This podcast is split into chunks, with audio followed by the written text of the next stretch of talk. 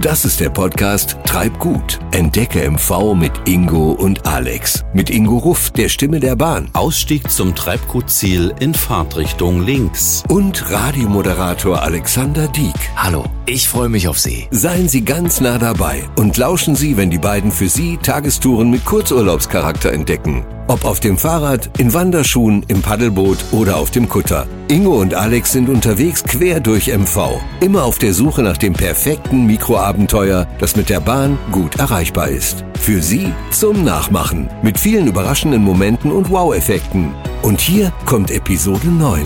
Seien Sie gespannt. Hallo, wir sind's wieder, Ihre beiden bunten Wandervögel im Abenteuerwind des Nordens. Ja, der Wind, der uns nachher durch unser Gefieder fahren wird. Bei dir mehr, bei mir weniger, wegen ist nicht obenrum. Moment, also im direkten Obenrum-Vergleich kann ich das so überhaupt nicht bestätigen, Alex. Denn das, was ich auf dem Kopf habe, hast du nämlich unterm Kinn. Und du hast nur das Glück, dass deine widerspenstigen Barthaare so windstabil sind. Ja, das haben echte Mikroabenteuer-Piraten ebenso. Ja, das ist äh, total in. Auf jeden Fall freuen wir uns, dass Sie wieder mit dabei sind, wenn wir heute auf Tagestour gehen und den Blick auf die Schönheiten hier im Land lenken, die manchmal recht offenbar sind. aber auch manchmal eben fast versteckt. Tipps auf den ersten oder auch auf den überraschenden zweiten Blick haben wir. Mal sehen, wo es heute hingeht. Unsere Tourenplaner von der DB Region Nordost haben uns noch nie enttäuscht, Alex. Wir sind in Schwerin eingestiegen, dort, wo wir bereits vor einigen Episoden sogar den Schlossgeist mit unseren Gesichtern erschreckt haben. Ja. Und du siehst das große Fragezeichen auf meiner gerade verrunzelten Stirn. Mal schauen, was heute rausgeht. Auch Stralsund, Kratzeburg, Waren, Müritz, Tetero, Stettiner Haff, alles war schon dabei und können Sie gern nochmal nachhören, nacherleben im Podcast. Und heute kommt das nächste Erlebnis dazu. Und so wie der Kollege Kundenbetreuer uns gerade ansteuert und schaut, ist das unser Mann. Hallo Jungs, da ihr ja wissen wollt, wohin es geht, ich habe hier euer Ziel. Viel Spaß und treibt gut. Dankeschön. Dann schaue ich doch mal, welche Post wir hier erhalten haben von unseren Tourenplanern. So, hier steht. Hallo ihr beiden. Euer Ziel heißt heute Ludwigslust. Schön. Die Stadt mit dem größten Park Mecklenburg-Vorpommerns, den ihr euch per was Oldtimer erradeln werdet. Oh, endlich mal wieder radeln, Ingo. Schön, ja. So, es geht aber noch weiter, denn hier steht mehr Schein als Sein. Ihr werdet mit euren Händen in die Ludwigsluster Pappmaché-Tradition eintauchen und in der Sanddornwiege euch die volle Packung Vitamine holen. Lasst Ludwigslust zu eurer Lust werden. Viel Spaß. Das klingt nach einer Tour komplett nach meinem Geschmack. Kultur, gucken und kosten. Jo, dann lass uns doch die Tour einfach auskosten. Ludwigslust, wir haben Lust.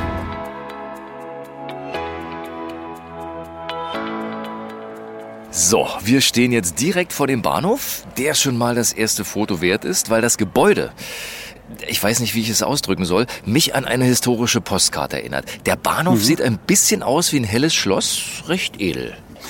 Ja, da muss ich dir recht geben, nur ohne Türmchen und mit geradem Dach. Sehr schmuck das Ganze. Das ist ja schon mal eine schöne Visitenkarte hier. Ja, genau. So, Ingo, und wo müssen wir jetzt hin?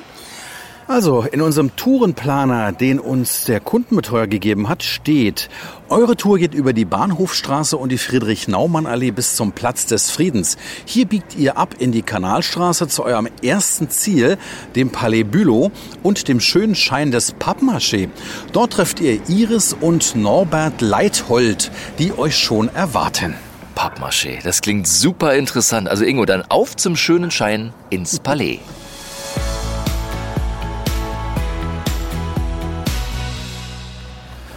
Das heißt, wir sollen in die Kanalstraße einbiegen. Das haben wir gemacht und sind jetzt gegangen bis zur Kanalstraße 28. Und hier ist tatsächlich ein Kanal, Alex. Ne? Ein wunder, wunderschöner Stadtkanal, behangen mit Trauerweiden.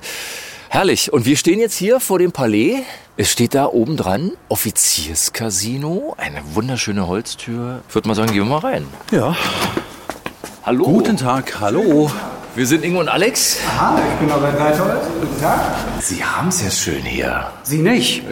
Doch. Doch, wir auch. Wir wollten es auch schön haben. wir wollten es dennoch betonen. Okay. Also herzlich willkommen bei uns im Haus, im Palais Bülow in Ludwigslust. Dankeschön. Unsere Gäste begrüßen wir mit einem Sanddorn-Cocktail, also Sie auch. Santon, ganz wichtig für Ludwigslust, die größten Plantagen. Ingo, Prost. Alex, Prost. Wir haben dieses Palais, was 200 Jahre alt ist, jetzt wieder Stück für Stück restauriert, um es in den alten Zustand herzustellen. Und wir beschäftigen uns seitdem auch intensiv mit Papiermaché, weil dieses Haus so stark dekoriert ist mit Papiermaché. Ich dachte schon, das ganze Haus besteht aus Papiermaché. Na, da würden Sie da auch nicht drin wohnen wollen. Ist äh, Ludwigslust da was ganz Besonderes? Eine Tradition hier? Also seitdem es Papier gibt, gibt es Papiermaché. Ist keine Erfindung aus Ludwigslust. Papiermaché gab es überall, in allen Städten. Das gab es bei den alten Ägyptern. Aber es wurde hier in einer kunsthandwerklichen Qualität hergestellt, wie Sie es sonst nirgendwo finden. Und wofür wurde das verwendet? Es wird verwendet für die Innendekoration im Schloss, in der Kirche und hier im Palais Bülow. Und als Bauschmuck hat man es als Konsumgüter verwendet. Also Leuchter, Vasen, Tafelschmuck, was Sie wollen, wurde aus Papiermaché hergestellt. Jetzt denke ich, Pappmaché sieht eher so grau aus. Äh, Man hat dann so Figuren gemacht, Gesichter, so kenne ich das noch aus dem Kindergarten. Wenn Sie jetzt sagen, Schmuck und Teller, klingt das eher so nach Gold und Gülden. Wie hat man denn das hingekriegt? Wenn Sie Baumwolle ernten, ist es auch grau, aber die wird ja dann gefärbt und hat Farbe. Und das hat man mit Papiermaché auch gemacht. Man hat das mit verschiedenen Farben überzogen und dann farblich gefasst, als Porzellan, als Bronze, als Sandstein, als Marmor, wie Sie wollen. Und hat dann den Effekt gehabt, den optischen Effekt, als wäre es das, was es nicht ist. Also ist Papiermaché ein Riesenfake? Es ist, es ist ökologisch, es ist sehr ökologisch, es ist sehr praktisch und vor allen Dingen, Sie könnten sich das leisten. Eine Marmor- oder Bronzestatue können Sie sich wahrscheinlich nicht leisten. Da haben Sie recht. Wie schwer oder leicht ist das denn? Also ein bisschen in manchen Formen? Ich schlage vor, Sie probieren das mal aus, damit Sie ein Gefühl für das Material bekommen und für das Gewicht. Und wir können Ihnen nachher zeigen, eine fast 300 Jahre alte Büste. Von Alex? Na, so alt sieht er nicht aus, so alt sieht er nicht aus. Okay. Sie sind jetzt Santon gestärkt und wir gehen in die Manufaktur. Gut. Aha. Guck mal, du siehst schon hier die Fresken. Alles. Es sieht, aus wie. Also echt? Es sieht total echt aus, mit, mit goldenem Schein. Da sehen wir zum Beispiel eine Butte mit, mit Weintrauben, die herrlich golden runtergleiten. Also sieht toll aus. Also wir sind erstaunt, was man alles so machen kann aus Pappmaché hier. Ja, der schöne Schein, Ingo. Dann lass uns mal scheinen. Ja, In England wurden ganze Schlösser indekoriert mit Papiermaché, bevor es Ludwigslust gab. Hält das denn auch? Weil ich meine, die Diener mussten ja dann mit den Staub wedeln, das immer vom Staub befreien. Der Papiermaché-Schmuck ist 250 Jahre alt. Daraus folgt, dass es hält. Und guck mal, Ingo, du kannst dir dir sparen, mich zu basteln. Ich fühle mich gut getroffen. Ja, bist ja schon ein, ein vertreten. griechischer Gott. Moment. Es ist, Ja, es ist nur Kaiser- ohne Bart. Es ist Kaiser Augustus, aber wenn Sie sich damit auf gleiche Stufe stellen, nichts dagegen. Oh, mein lieber Kaiser. Na, Herr Leithold, jetzt wollen wir aber wissen, wie es gemacht wird. Jetzt stehen wir hier schon an einem Tisch. Man sieht Gläser mit Pappmaché, Ludwigsluster Pappmaché-Manufaktur steht dran. Bisschen Farbe. Jetzt wollen wir ein bisschen was sehen. Gibt es dafür Vorlagen oder kann man seiner Fantasie freien Lauf lassen? Sie können basteln, was Sie wollen. Sie können aus Ton etwas modellieren, formen das in Gips ab, haben eine Gipsform und aus der Gipsform können Sie dann die Papiermaché, also das Positiv und das Negativ dann erarbeiten. Sie können das auch, was wir machen, in Silikon arbeiten. Das geht schneller, also ist moderner. Das heißt, wir haben Originalform modelliert, haben sie in Silikon abgeformt, haben das Negativ und Sie machen daraus gleich das Positiv. Und zwar mit Papiermaché. Am besten Sie beide selbst. Alles klar, machen wir jetzt. Probieren wir. Natürlich. Ja? ja. Gut.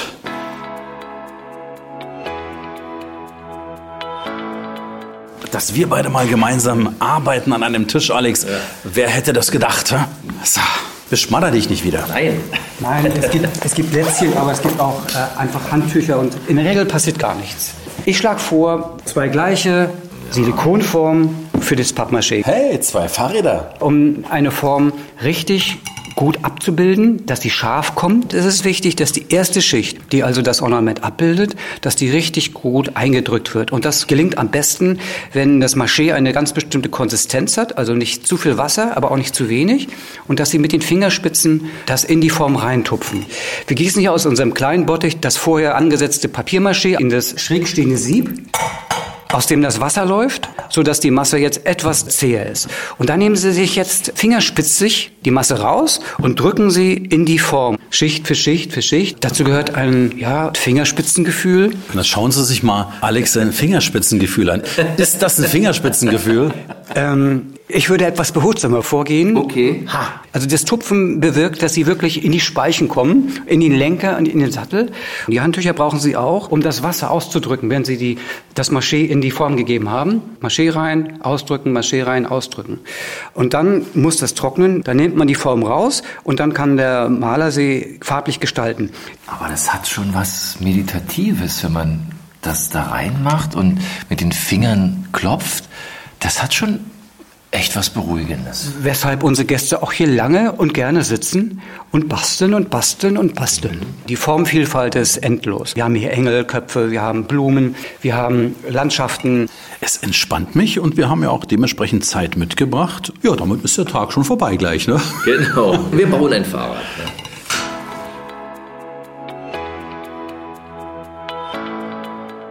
So, Alex, wollen wir mal einen kleinen Zwischenvergleich machen? Leg Ja. mal dein Fahrrad an meins. Ich kann dein Fahrrad sehr gut erkennen. Wie sieht es umgedreht aus? Ich würde sagen, sehr kreativ. ja, also, also das, Alex, ganz ehrlich, das hast du super nett ausgedrückt. Das aus deinem Munde zu hören, das kommt nicht alle Tage vor.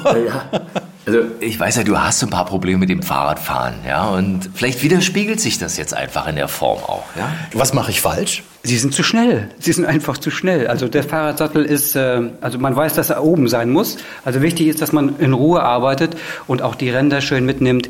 Sie sagten ja, Sie wollten meditieren, dann tun Sie es. Das heißt, ich bin noch zu hektisch, ne? Ja.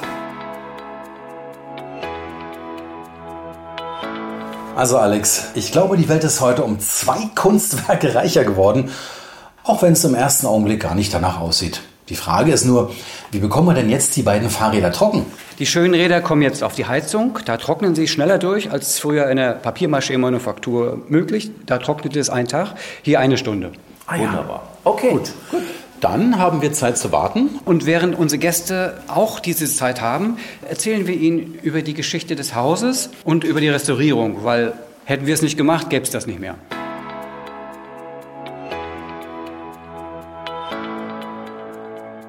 Was ist denn das jetzt für ein schicker Saal?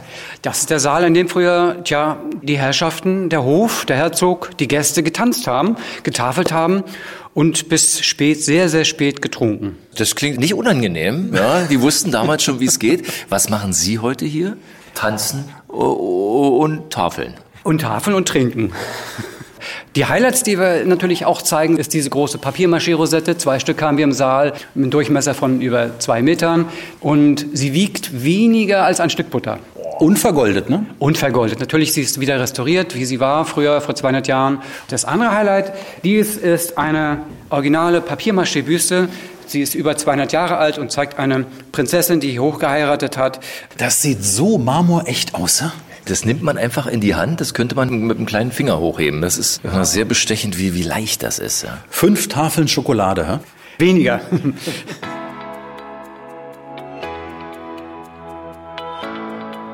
Unser Palais-Rundgang wird gerade fortgesetzt. In welches Zimmer gehen wir denn jetzt? Also Zimmer ist natürlich völlig untertrieben.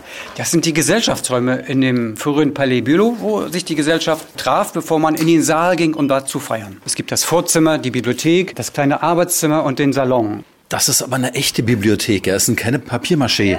Attrappen, ne? Papiermaché sehen Sie über sich an der Decke. Das ist ein wiederhergestelltes Papiermaché auf Holz gebeizt, sodass Sie denken, es wäre Holz, Bibliothek, Holz, aber es ist Papiermaché. Das sieht echt klasse aus. Also wir haben ja alles gesehen. Wir, wir haben Marmor gesehen, wir haben Gold gesehen, aber Jetzt sehen Sie Holz. dieses Holz sieht irre aus, ja.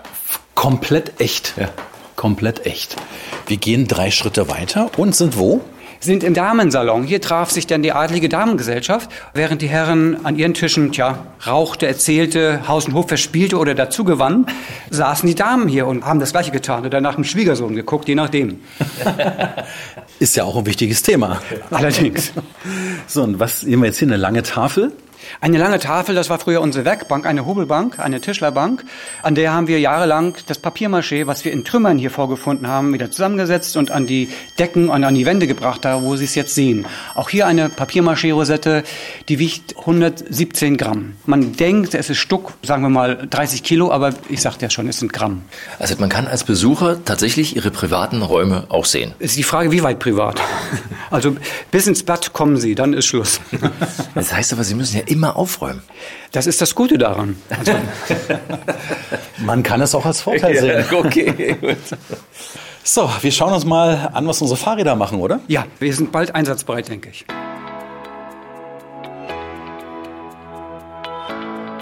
Jetzt sind wir wieder unten in der Werkstatt und ich denke, Sie versuchen mal jetzt die Räder aus den Formen zu bekommen. Gut, jeder nimmt seins. Ja, Am besten, Sie setzen sich hin. ja, gut, gut, gut. Mhm, machen wir. Und ich würde sagen, einfach umkippen oder oder? Na, Sie müssen es jetzt mit Fingerspitzen Ach so. Finger- ja, ja, ja, genau. ja, Sie, okay. Sie bewegen jetzt den Ka- Jetzt habe ich, jetzt hab ich mir schon, jetzt habe ich den Lenker abgerissen. Ingo, guck mal. Dass dir sowas passiert als passionierter Radfahrer, Alex. Au, aber jetzt beim Sattel muss ich aufpassen. Eiala. So.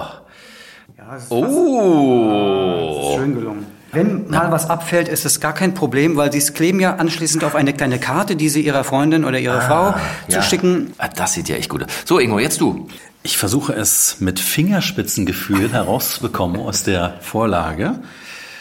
Du hast das umgedreht, ne? Oder muss man nicht einfach? Nee, nee, nee, nee, nee, Moment, Moment. Aber, aber es fällt doch hier, es fällt, Fingerspitzengefühl. es fällt doch hier von alleine Das fast raus. und ich meine, Sie haben auch eine extrem komplizierte Form ausgesucht. Das höre ich gern.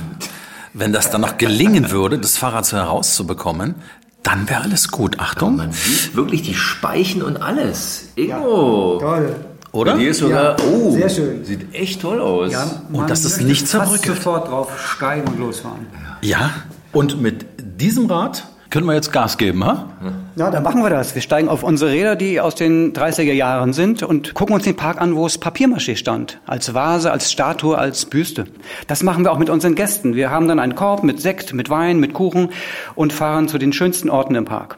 Dann würde ich mal sagen, rauf auf die Räder.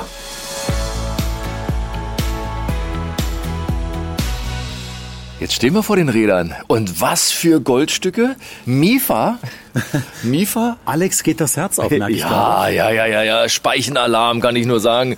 Ja, mit originalen Sätteln, so sieht's aus. Die Rückleuchte, wunder, wunderschöner Rost dran. Also, es sieht so toll aus. Und für mich, Alex, Ja. ein toller, gedämpfter Sattel. Ja, genau. Ja, einen Göbel haben wir hier auch noch, der ist noch ein bisschen älter. Aber das sind eben die alten Räder, mit denen wir durch den Park fahren, mit unseren Gästen. Und ganz nebenbei, es ist ja auch das Velo Lust im September immer, wo vielleicht 100 oder 1000 Gäste kommen, um auf alten Rädern durch die Stadt und durch den Park zu fahren. Sehr zu empfehlen.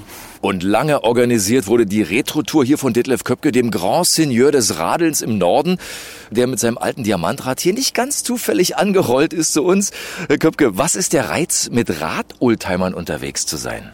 Ja, das ist das Flair, das Leuchten in den Augen, wenn man auf andere Radenthusiasten mit alten Rädern trifft, die einfach stundenlang erzählen können, weil was sie mit dem Rad erlebt haben, ja, es sind die Geschichten einfach von Menschen, die etwas machen mit totaler Leidenschaft. Und denen begegnen zu dürfen, das macht einfach Freude. Was war eigentlich das älteste Rad, was Sie mal funktionstüchtig neben sich chromblitzend gesehen haben? Das Rad, das mich am meisten beeindruckt hat, war ein Brennerbohr. Das leichte Herrenrad Nummer 7, Baujahr irgendwie 1920 oder 23, komplett restauriert. Ja, das ist ein Schmuckstück und das muss ich sagen, das hat mir echt die Augen ein bisschen feucht gemacht. Aber das ist ja nicht nur alten Stahl unterm Sattel zu haben, sondern das ist ja auch wirklich Lebensgefühl, ja?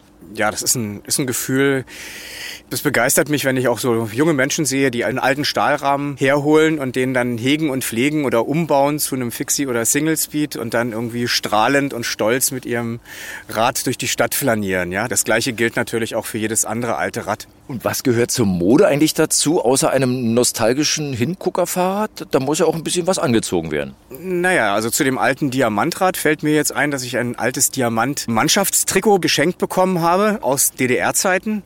Ich selber trage sehr, sehr gerne auch alte Merino-Woll-Trikots, aber es gibt natürlich dann auch, wenn man mit einem anderen, mit einem Herren- oder Damenrad unterwegs ist, ob das jetzt die Knickerbocker sind oder ob das ein schönes Tweed-Jackett ist, aber eben auch ganz banal. Man muss sich da nicht extrem ins Zeug legen. Es reicht auch das klassisch weiße Oberhemd, schöne Hosenträger, eine schicke Mütze oder ein schöner Hut und dann geht's los. Es muss nicht immer das knallbunte Fahrradtrikot sein. Nee, es muss nicht, nein, nein, das auf keinen Fall.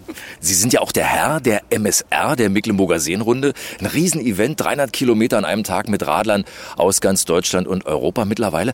Warum ist Mecklenburg-Vorpommern so ein Radsportland? Naja, also ich fange mal mit der Naturkulisse an. Mehr Seen sehen als in Mecklenburg im Land der tausend Seen. Also ich lebe in der Mecklenburgischen Seenplatte und bin halt da unterwegs und immer wieder fasziniert, was mir das dann so auf der einen Seite an Natur, wenn ich sehr früh unterwegs bin, an Tieren und an, an Menschen und, und Wald und Licht und alles Mögliche begegnet. Ja, das prädestiniert einfach diese Landschaft dazu, von vielen Radfahrern erobert zu werden. Und äh, ja, die Freude daran, die lebe ich halt selber.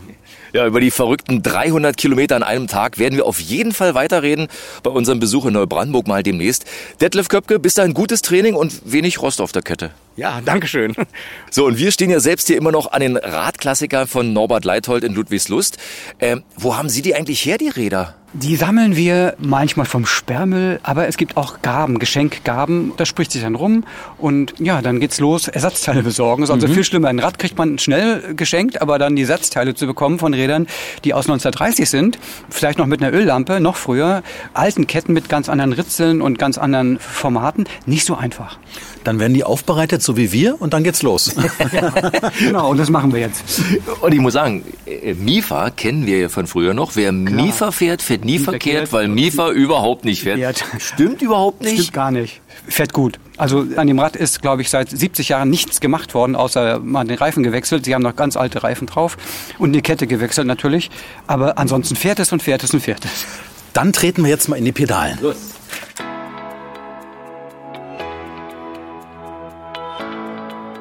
Oh, das war ja mal ein Erlebnis, mit so einem Oldtimer hier zu fahren. Hier steht dran, wie Sie vorhin sagten, schon Göbel. Für mich ein altes, aber trotzdem ein ganz neues Fahrerlebnis. Ja, Sie haben hier keine Gangschaltung, eine Stempelbremse, Rücktritt, also das ist gewöhnungsbedürftig, aber es fährt. Und das ist es hat schönes, funktioniert. Ja, und es ist ein schönes Gefühl, weil Sie werden zu einer gewissen Gleichmäßigkeit erzogen, weil Sie können hier nicht groß rumschalten, schnell werden, langsam werden. Sie fahren entspannt. Ja, und jetzt sind wir entspannt hier im, ich würde mal schätzen, Schlosspark, weil ich sehe hier ein großes Schloss. Das ist das große Schloss, die Residenz der Mecklenburger Herzöge.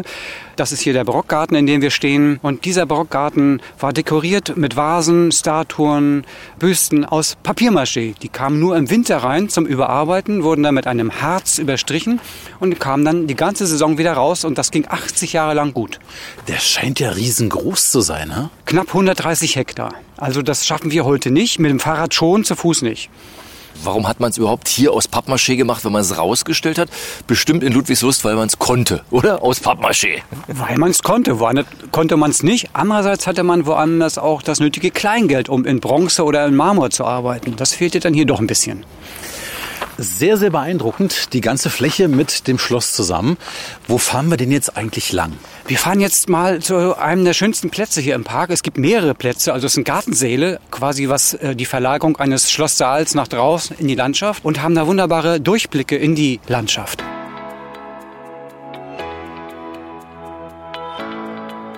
Man sieht hier überall kleine Kanäle, an denen wir vorbei geritten sind, möchte ich fast sagen, weil mit dem Fahrrad so hochherrschaftlich. Es hat schon was, was Reitendes mit dem Drahtesel hier. Ja, sie gleiten sozusagen durch die Landschaft. Wir hetzen nicht, wir gehen auch nicht. Wir haben also eine, eine, entspannte Geschwindigkeit und können genießen. Zum Beispiel diesen Gartensaal, in dem früher getafelt wurde, wie in einem Saal im Schloss. Und auch hier standen überall Statuen und Vasen und Büsten aus Pappmaché. Man hat ein richtig royales Gefühl. Es ist ein Schlosspark. Also es ist auch so hergerichtet für den Fall, dass die Royals kommen. Und sie kamen ja auch. Jetzt sind wir mit dem Fahrrad unterwegs, aber bei den vielen Kanälen könnte man fast denken, man könnte auch aufs Boot steigen. Ja? Ja, wenn Sie ein kleines haben, gelingt sogar, dass Sie bis in den Hamburger Hafen kommen. Denn die Kanäle, die hier abfließen, laufen in die Rögnitz und die Rögnitz am Ende in die LB und dann ist es nicht mehr weit bis zur Elbphilharmonie. Da müsst ihr allerdings gut singen können, wenn Sie da auftreten wollen.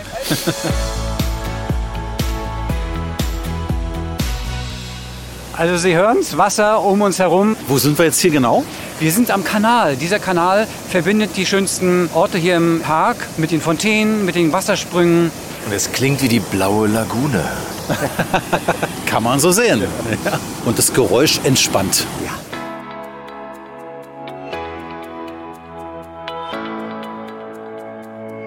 So, es geht gleich wieder raus aus dem Park, aber wir haben noch einen Stopp eingelegt. Und zwar sehen wir hier riesige Bäume. Was sind denn das für Bäume? Mammutbäume, 180 Jahre alt. Und daneben Sumpfzypressen und Trauerweiden, Blutbuchen, kanadisches Gehölz, edle Eichen. Alles, was Sie wollen als Dendrologe, geht Ihnen das Herz auf. Ja, und siehst du, Ingo, du denkst immer, du bist der Älteste, ja? Aber die Mammutbäume, die sind noch ein Stücke älter. Hey, Alex, schau dich mal an. Du siehst ja genauso verwachsen und knochig aus wie die Bäume hier. Aber andere Frage, was machen wir denn jetzt eigentlich mit dem Schloss? Das Schloss, das schaut uns die ganze Zeit an. Also ich denke mal, da werden wir uns die Zeit das nächste Mal dafür nehmen, uns das Schloss dann anzuschauen.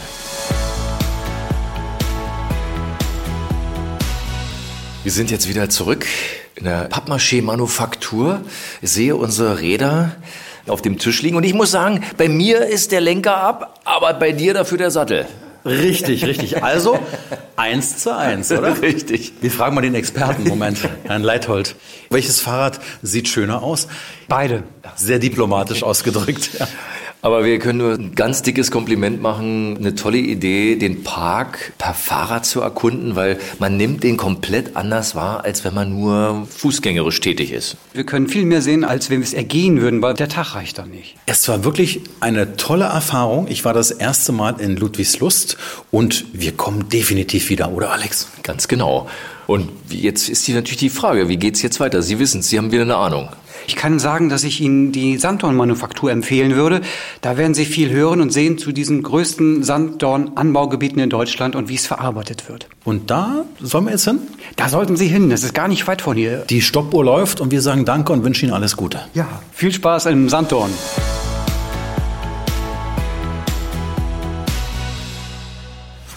Ja, der Weg war nicht so weit. Also ich muss sagen, Ludwigslust macht Lust auf einen Spaziergang und ist fußläufig, ne? Ja, es ist also wirklich nichts weiter als zehn Minuten entfernt. Jetzt sind wir gerade vom Palais Bülow. Wieder die klassischen zehn Minuten. Und Ja. jetzt stehen wir direkt davor. Sanddornwiege. So, Perfekt. Ursprung einer einzigartigen Anbaukultur Da, steht da da. bin ich gespannt. genau. Wir gehen mal einen Schritt. Wir sind Hallo. Ingo und Alex. Ich bin Silvia. Sie gehören hier zu? Ich gehöre zur Sand- und Storchnest GmbH Ludwigslust, bin die Geschäftsführerin und hab Sie schon erwartet. Sehr schön. Ja, Sanddornwiege. Das heißt, wir sind hier da, wo der Sanddorn erfunden wurde, ja? Genau, wir sind hier im Ursprung des Sanddornanbaus in Mecklenburg-Vorpommern. Ludwigslust hat vor 50 Jahren angefangen mit dem Sanddornanbau und deswegen Sanddornwiege. Man sieht hier ja einige Hallen. Da wird überall Sanddorn dann verarbeitet. Nein, wir sind hier auf einem ganz historischen Grund. Das ist der Küchengarten des Schlosses Ludwigslust. Hier wird seit 1742 Gartenbau betrieben und deswegen eine historische Gärtnerei. Und auf diesem Gelände befindet sich die Sand- und Storchnest GmbH. Was sehen wir denn jetzt heute bei Ihnen? Also wir werden uns ein bisschen mit dem Sanddorn hier auf dem Gelände beschäftigen. Wir haben hier eine Schauanlage, wir haben hier eine Sanddorn-Ausstellung, wo man sehen kann, wie der Sanddorn sich in Mecklenburg-Vorpommern in die Produktion vorgearbeitet hat. Wir haben hier die Erntemaschine und zum Schluss kann man hier auch Produkte verkosten. Okay. Immer gerne.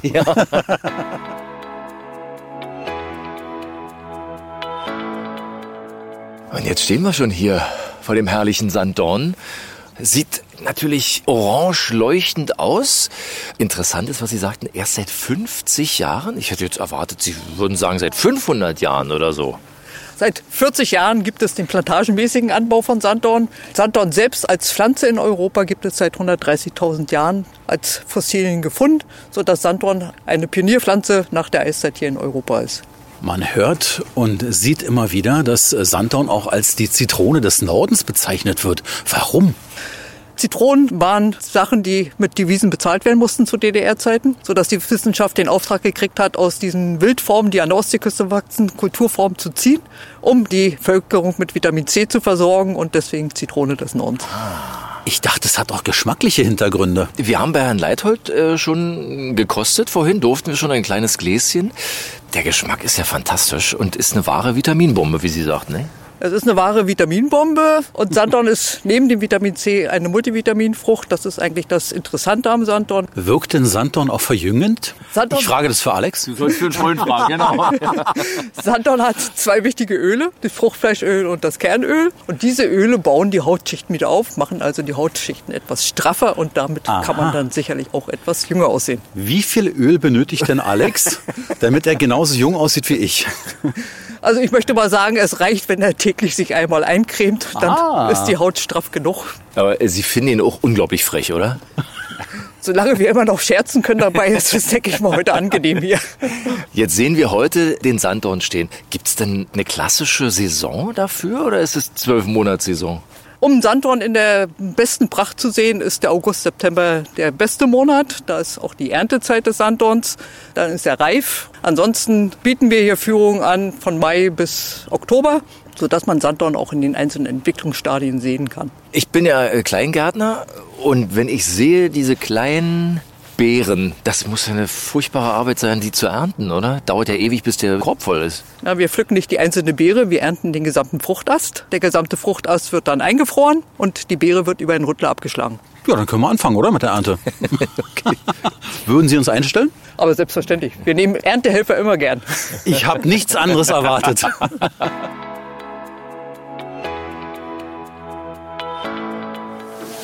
So, jetzt gehen wir in einen ganz geheimnisvollen Keller. Was ist denn das hier Schönes? Wir sind ja im richtigen, naja, Kellergewölbe. Ja, hier ist eine kleine, aber feine Sanddornausstellung. Wir haben alles mal zusammengefasst, was man zum Thema Sanddorn darstellen kann, von der Pflanze bis zum Endprodukt. Ach, und hier sieht man die Ernte. Dieses Bild, da sieht man ganz genau, wie Alex nachher die entsprechenden Sträucher beschneiden muss. Ne? Genau. Wir haben es hier als Bild und wir haben hier auch einen kleinen Film, so dass man die Ernte auch miterleben kann, wenn man nicht gerade zur Erntezeit hier ist. Und was ergibt das am Ende? Wie viel Tonnen, wie viel Flaschen, wie viel Gläser? Also bei, einer, bei einer ganz guten Ernte liegen wir hier so bei 100 Tonnen. Von diesen 100 Tonnen werden ungefähr 30 Tonnen zu unseren eigenen Säften verarbeitet. Der Rest wird dann verkauft im offenen Handel. Und von einer Tonne Sanddorn kriegt man ungefähr 600 Liter Direktsaft, also 2400 Liter Nektar.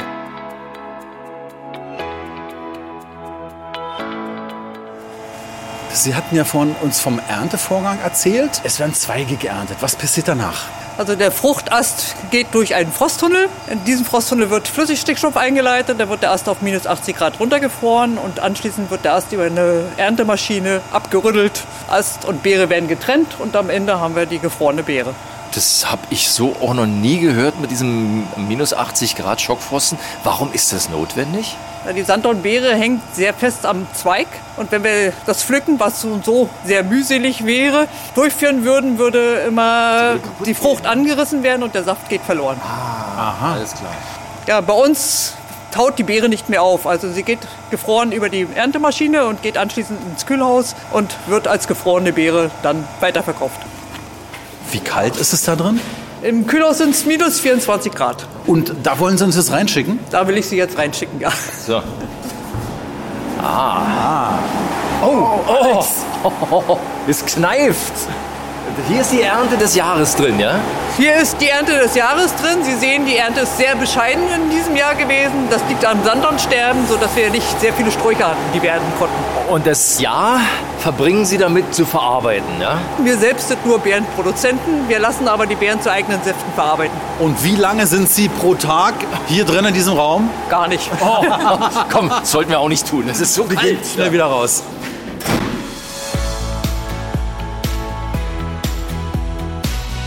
Alex, ich bin jetzt gerade schockgefrostet. Ich muss mich erstmal etwas aufwärmen. Wo machen wir denn das am besten? Ja, ist ja wirklich sehr, sehr kalt. Wir sind jetzt wieder hier schön im Warmen, nämlich im Hofladen, wo es eigentlich nur eine Farbe gibt, nämlich gelb-orange, herrlich Sanddornfarben. Gibt es denn irgendwas, was es nicht gibt? Weil ich sehe alle Säfte, Seifen, alles, was man will.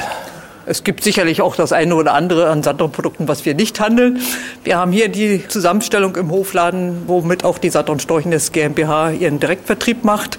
Also unsere eigenen Säfte mit den Beeren aus Ludwigslust. Es gibt einen sehr schönen Sanddorn Sekko, es gibt einen Sanddorn Likör, es gibt einen Sanddorn Geist. Die Aufstriche, Tees, Senf, Kosmetika. Also es gibt ein reichhaltiges Angebot an Sanddorn-Produkten. Ist ja witzig. Senf. Ich stehe auf Senf. Sanddorn Senf. Hast du den schon mal probiert? Nee, noch nicht, aber ich stehe total drauf auf so ein. Kann es aber gerne anbieten. Wir haben ja eine kleine Probe mit hingestellt, sodass Sie auch mal unsere Produkte durchprobieren können. Machen wir das. Ja, dafür bin ich immer offen. Also wir kennen ja alle Senf, aber Sanddorn-Senf habe ich noch nie probiert. Und ich sehe gerade, den gibt es in verschiedenen Geschmacksvarianten. Einmal fruchtig mild. Und was steht da hinten dran, Alex? Äh, Sanddorn Chili Senf. Ja. Ich nehme erstmal den milden, den fruchtig milden. Und Achtung, Was machst du? toll, wirklich wahr. Du probierst gerade den Chili-Sanddorn-Senf. Dein Gesicht wird hier puderrot. Ja. mm. Ich bin hier so eine kleine Weichwurst, ja. Das ist mir. Oh, oh, die ist aber gut für den Hals. Sehr, sehr gut, ja, doch, wirklich. Deine Augen fallen schon fast raus. Ich probiere den auch gleich mal. Sanddorn Chili-Senf. Und? Was sagt er? Nee, wirklich lecker. Und eine Schärfe, die nicht nur der Zunge gut tut, sondern auch dem Rachen. Ja? Das meine ich. Also wirklich wahr. Angenehm. Es ist nicht zu scharf. Und überall kommt dieser typische Sanddorn-Geschmack eben sehr, sehr gut raus. Herrlich. So, und wir probieren uns weiter. Sanddorn Holunder, Sanddorn Gelee, was haben wir hier noch? Sanddorn im Honig. Na, du schlägst aber zu hier, mein lieber Alex. Es ist eine Verkostung. Das muss man doch. Ja, ja. Es sind auch viele Gäste hier. Sie sind auch Sanddorn begeistert? Fan, kann man sagen, ja. Welche Art von Sanddorn mögen Sie? Wir haben Säfte getrunken, ja. Und Sand und Bonbon gibt es natürlich auch noch. Sie kaufen hier gerade ein. Kein Tag ohne Sanddorn bei Ihnen? Kein Tag ohne Sanddorn, genau. Was hat den Kick ausgelöst bei Ihnen, dass Sie sagen, Sie genießen Sanddorn? Ich mag das gerne. Vitamin C ist wichtig. Hält fit, hä? Genau, hält fit. Wie sieht's bei Ihnen aus auf der anderen Seite, wenn ich Sie fragen darf? Ich trinke auch gerne Sanddornsaft. Man kann ihn auch warm trinken. Schmeckt ja auch sehr gut. Also als Tee dann? Nee, als Saft so auch, warmen Saft zu trinken. Habe ich noch nie gemacht. Du, Alex? Ja, na klar. So Saft Punsch. warm gemacht? Natürlich, ja. Ja, Punsch, aber Ingo kommt schon wieder aus der Wundertüte hier. Ja. Ingo hatte vorhin gefragt, ob bei mir Sanddorn-Creme gut tun würde. Ja, Es gibt ja tatsächlich Kosmetika in Sanddorn. Was empfehlen Sie? Was nehmen Sie? Sanddorncreme oder Ringelblumencreme mit Sanddorn. Und damit, mein lieber Alex, kennen wir das Geheimnis des Nordens. Absolut. Sanddorn.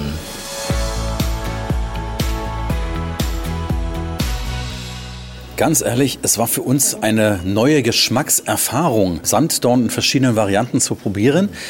Die Frage ist, wie komme ich an die Produkte ran? Man kann unsere Produkte im Online-Shop auf unserer Internetseite anklicken und man kriegt alle Produkte, die wir vertreiben, dort.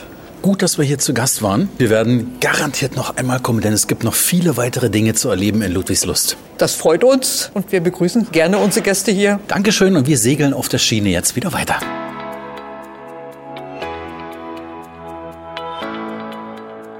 So, wir stehen wieder am Bahnhof und können sagen, Lulu, die Stadt hat's uns echt angetan. Ludwigslust macht Lust, wiederzukommen. Ja, Ludwigslust müsste eigentlich Treibgutslust heißen. Oh Gott, das muss man langsam sprechen, Ja, damit musste. die Lust nicht in den falschen Hals kommt. Schöne Halbtagestour jedenfalls. War alles drin, war alles bei. Angefangen vom Pappmaché basteln. Also vom Rumschmattern müsste Hey. man bei dir passenderweise sagen, das sah aus bei dir wie große Gruppe Kindergarten ohne Aufsicht. Alex, sei du mal lieber still. Guck mal deinen roten Bartagambart an. Der sieht aus wie ein weißer Reinigungsschwamm. Also das war aber auch keine große Kunst von dir. Sie sehen jede Menge Spaß, da ist für alle was dabei und total vielfältig. Ja. Unsere Station Palais Bülow, der Schlosspark mit dem Schloss, das wir das nächste Mal garantiert anschauen werden. Und dann noch das Storchennest mit der Sanddornverkostung. Ich fand echt cool unsere sehr ungewöhnliche Radeltour mit den tollen Vintage-Bikes durch den Schlosspark.